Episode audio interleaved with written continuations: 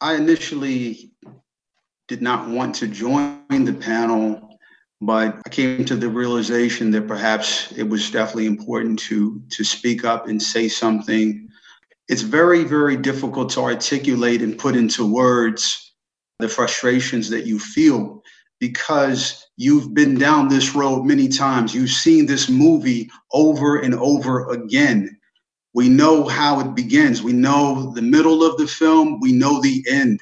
After seeing it so many times, it's like, okay, what else is there to discuss?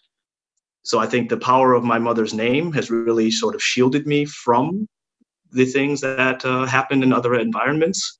But for me, the long lasting impression from this is that my mother had to have the conversation with me when I was a teenager that you have to use my name whenever the police stop you or it can get dangerous. And for me, that was just normal. And then I started to realize that's not normal. That shouldn't be something that we accept in our society, that Black people have to have this conversation with their children.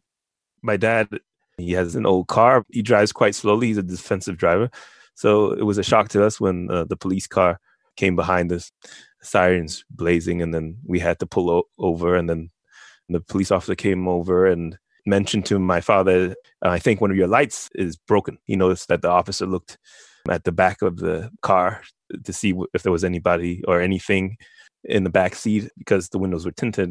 And then, you know, after that, he went to check my father's registration. He didn't see anything wrong with the registration and he didn't give a summons for the light. And he just let us go on our way. I've lived in Germany since 2011 and I've had lots of interactions with the police in Germany, but it's very different. It's a different feeling because you don't feel like your life could be threatened by a German police officer. You know, they profile you because you're a foreigner or you're a minority, but it's only because they they want to make sure that you belong in the country. That's it. But with that particular interaction, I felt like I was in another planet because I was kind of like, oh, okay, it's just the cops checking on us. But my dad was really upset because he was like, I did nothing wrong. Why did they stop? And that's when I realized that probably I've been living in Europe for maybe too long. But that was the interaction I had. And it bothered my father more than it bothered me. And only recently did I start thinking about it. My friends used to get stopped by the cops when we were just kids. You know, I'll, I'll never forget seeing uh, one of my classmates named Marcel. I still remember him being assaulted by a police officer who was um, on a horse in front of the public library in Germantown. There's a little gateway that was there. You have to leave the little gate area in order to exit the library completely.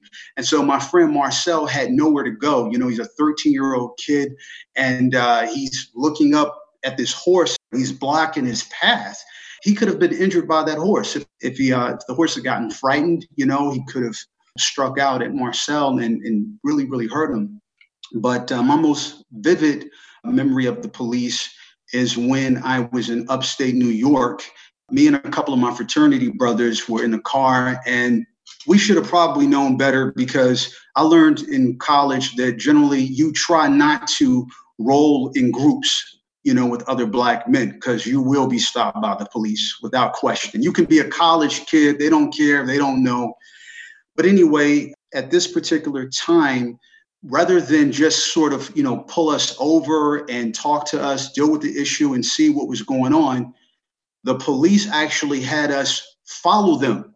So they were like yo follow us. And we were like okay well perhaps we're going to go down to the station. Instead of going to the police station i noticed that we turned down an alley. And i was like yo i don't see a police station around here. That's when everything started you know, the cops, they come over and then they want to check our registration. I remember just trying to unfasten my seatbelt, which is something you got to be very careful about if you're stopped by the cops. And I made the mistake of reaching under the passenger seat. And that's when they drew the gun. It could have gone down pretty, pretty badly. The only thing that actually stopped this from getting worse, and I'll never forget this, was that a black police officer pulled up he rolled down his window. He looked at me, my friends, and his two fellow white officers, and he just gave them a look. And immediately they released us. And that's how we knew the whole situation was foul. I've always had this experience with the police where if I know an officer, then I feel protected by that officer, not by the institution of police, which is very difficult being a lawyer and then also working in public service. But that relationship between protecting and calling the police when you need something, I've never had that experience.